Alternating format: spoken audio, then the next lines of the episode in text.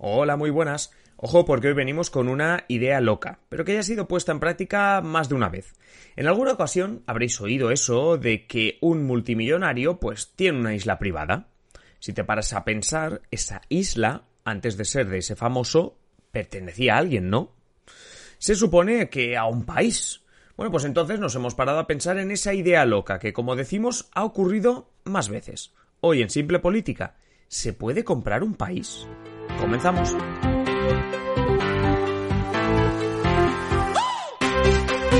Os habla Adrián Caballero y esto es Simple Política, el podcast que trata de simplificar y traducir todos esos conceptos, estrategias y temas que están presentes cada día en los medios y que nos gustaría entender mejor. Pues a la pregunta de hoy de si se puede comprar un país, incluso un país entero, la respuesta corta es que sí. Pero como podéis imaginar, más allá de que sea muy caro, la cosa no es fácil. Digamos que hay dos maneras de comprar un país. La primera sería un poco a la vieja usanza, sería la manera más clásica y la que en realidad la que ya se ha usado en alguna ocasión. Estamos hablando de una negociación, de una compra consensuada, de una compra-venta, como el que habla de un piso. Dos países que se sientan para negociar la compra-venta de un país o como mínimo de una parte no hablamos de conquistar o forzar, usar cualquier método para forzar a otro a que te dé una parte de su territorio. Eso es otro tema que no vendría hoy. Eh, hablaríamos de guerras y cosas que hoy no entran. Hablamos de tiempos de paz en los que un país se sienta con otro y le dice, oye, te voy a comprar esta parte de tu país. Ponle precio o yo te hago una oferta y eh, llegamos a un acuerdo y esto es comprar un trozo de, de un país digo, algunos casos, seguramente si nos escucháis desde México, a lo mejor os suena la compra de mm, Estados Unidos de la mesilla a México, que fue básicamente como una pérdida de territorio, pero obviamente al final em, también supuso, digámoslo así, un ejemplo de lo que estamos hablando hoy. Pero siguiendo en Estados Unidos, hablaremos de cuando Estados Unidos le compró Alaska a Rusia. Alaska pertenecía a Rusia hasta que en 1867 Estados Unidos puso 7,2 millones de dólares encima de la mesa y Alaska pasó a formar parte de Estados Unidos. Por cierto, Estados Unidos, eh, el tema de sacar la billetera lo lleva bastante bien, porque Estados Unidos también compró, en este caso a Dinamarca le compró las Islas Vírgenes un poquito más tarde, en concreto en 1917. En 1917 Estados Unidos le compró a Dinamarca las Islas Vírgenes por 25 millones. Como veis, las fechas, digamos que no son muy actuales, pero tampoco nos estamos yendo al siglo XV, sino que son cuestiones que incluso estamos viendo que han ocurrido en el siglo XX. Pero atención porque a alguno le puede sonar incluso una noticia bastante más reciente. En concreto, en verano de 2019, el entonces presidente de los Estados Unidos, Donald Trump, contempló la posibilidad de comprar Groenlandia.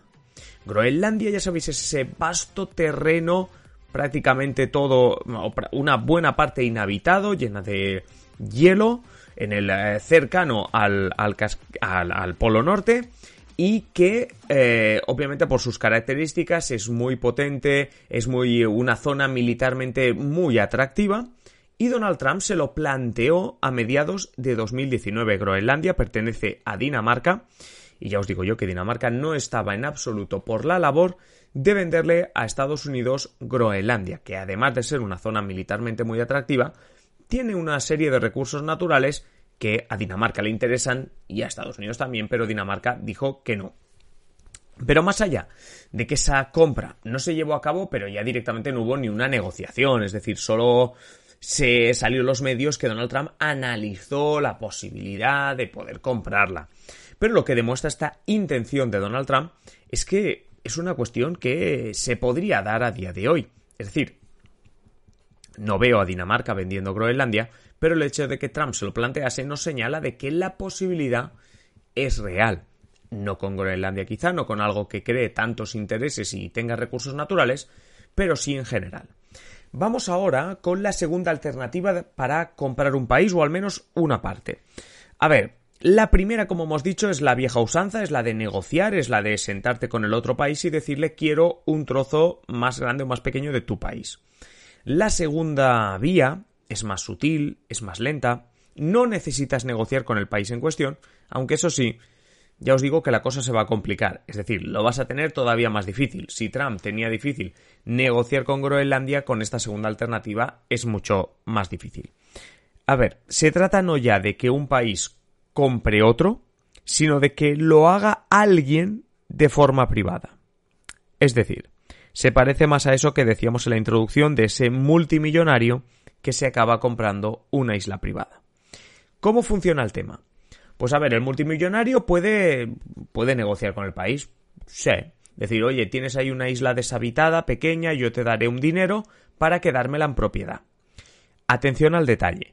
Lo que se está quedando en propiedad ese famoso es el terreno. Sí, todos los metros o kilómetros cuadrados que tenga esa isla. Pero eso es por lo que paga, por el terreno.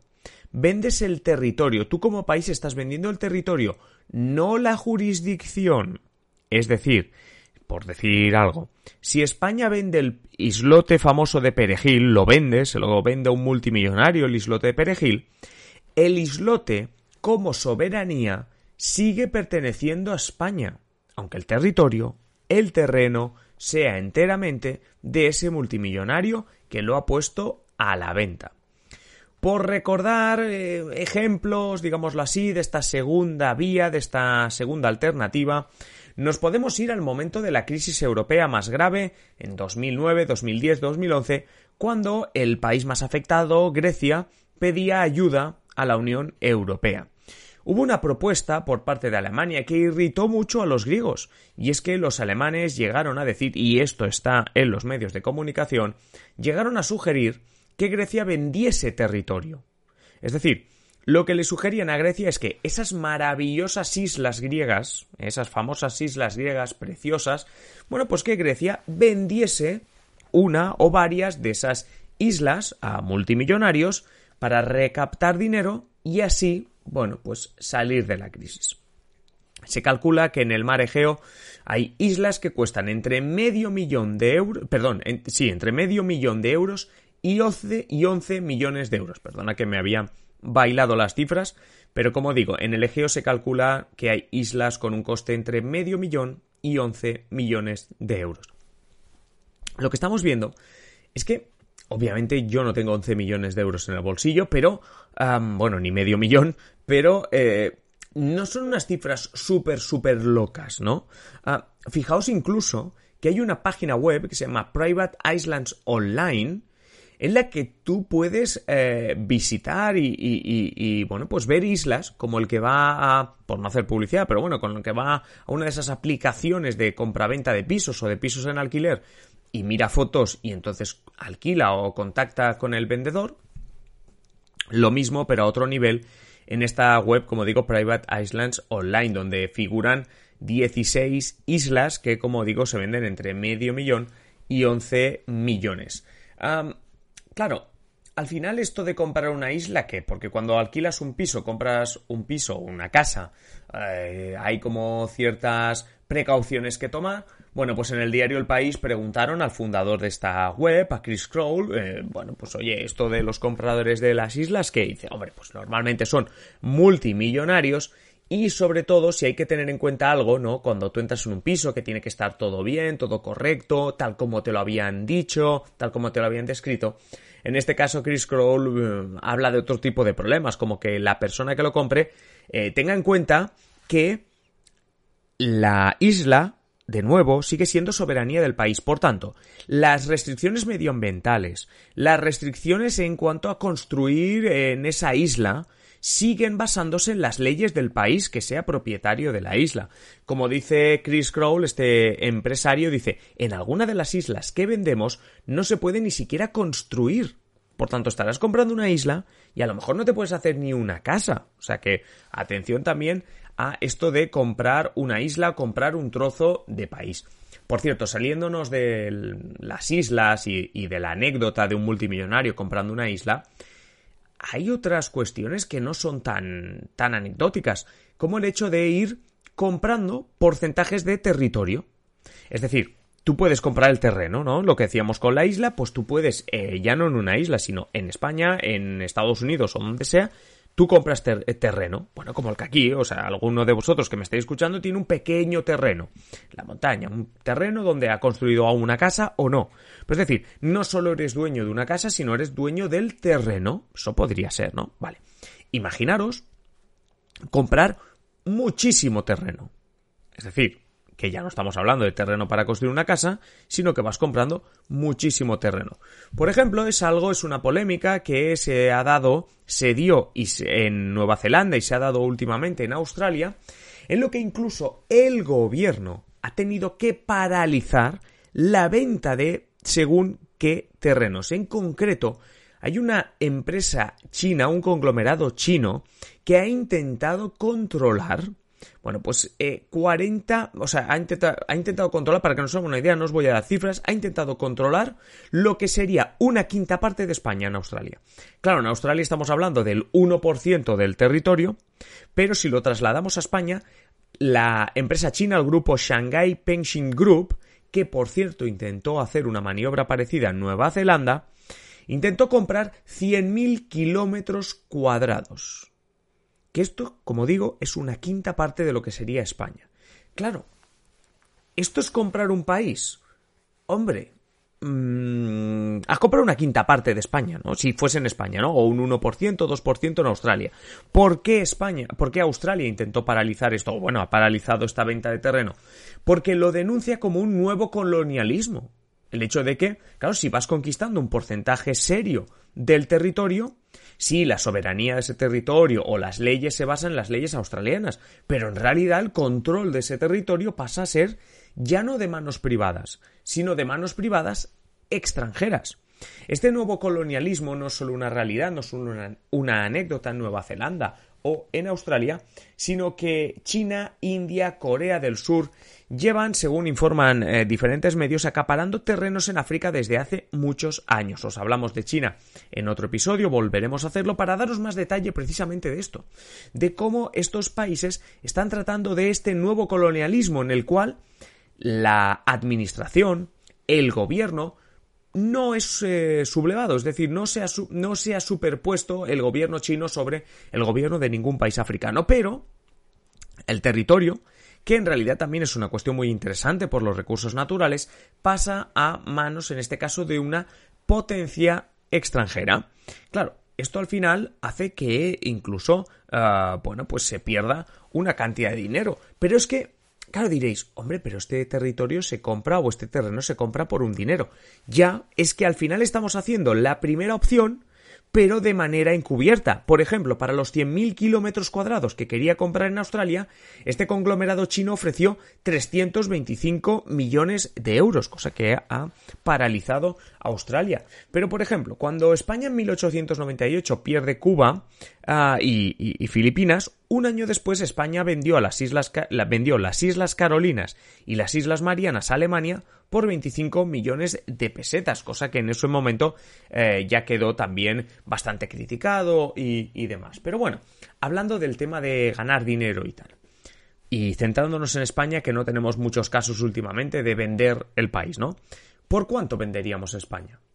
No es una pregunta retórica, sino que es una pregunta que tiene medianamente respuesta. No hay una cifra para vender toda España, es decir, no hay una cifra de lo que sacaríamos por vender toda España, pero lo que sí se hizo fue que el portal idealista fue a calcular cuánto costaría comprar todas, absolutamente todas, las viviendas de España y cuánto costaría simplemente alquilarlas. Ojo, porque no es lo mismo que antes, porque eh, no estás comprando ni el terreno. Es decir, tendrías todas las casas, garajes, locales, lo tendrías todo, tendrías todos los edificios de España, pero no controlarías los espacios públicos. Pero bueno, para hacernos una idea, vamos allá. En concreto, el portal eh, Idealista calculó, y esto es una valoración que se hizo a principios de este año 2021, que vender todos los edificios de España a precios actuales sería 4,1 billones, con B de Barcelona, 4,1 billones de euros. Ojo, porque esto supera en mucho el simple eh, PIB de España. O sea, estamos duplicando la riqueza, bueno, estamos cuadruplicando la riqueza que tiene España. Pero claro, a costa de vender absolutamente todos los edificios, que por supuesto aquí ya tendríamos un problema y es que los edificios no son públicos. La negociación no sería con todos eh, con el país, con el presidente del gobierno, sería con cada uno de los propietarios de una casa, una vivienda, un local. Por tanto, es bastante irreal este cálculo, pero que sepamos que si lo quisiésemos hacer, serían 4,1 billones con B de Barcelona de euros lo que costaría toda España. Empezando por Madrid, que costaría 430.000 millones, y Barcelona, que costaría 250.000 millones. Como digo, aquí nos perdemos el hecho de que el espacio público continuaría siendo público, porque solo estás comprando los edificios, y el hecho de que no estarías negociando solo con un país, sino con todos los propietarios. En cuanto al alquiler, os he dicho que también se calculó, este portal ha calculado también, ha hecho una estimación de lo que costaría alquilar absolutamente todo en España. Bueno, pues el precio sería de 18.700 millones de euros al mes. Esto, este módico precio, de 18.700 millones de euros al mes es lo que te costaría alquilar toda España. Pero bueno, como digo, esto no tiene demasiado sentido porque te dejarías los espacios públicos y sobre todo señalar una cuestión, que es que cuando pensemos en comprar una parte del territorio, normalmente lo que se ha hecho, volviendo un poco al ejemplo de ese multimillonario que compra una isla, es vender un territorio que no esté habitado. Ahora bien, Hemos puesto un ejemplo antes, que era la venta de Alaska por parte de Rusia a Estados Unidos, y ahí claramente el territorio estaba más que habitado y os recomiendo buscar información, anécdotas sobre ese tema, y si no nos lo pedís y os traemos un poquito más de información, de, de anécdotas sobre esa venta de Alaska pasando de Rusia a Estados Unidos. Pero como digo, hemos intentado demostrar si se puede comprar un país, o como mínimo lo que hemos demostrado es que es relativamente sencillo, dentro de lo complejo, comprar un trozo de un país.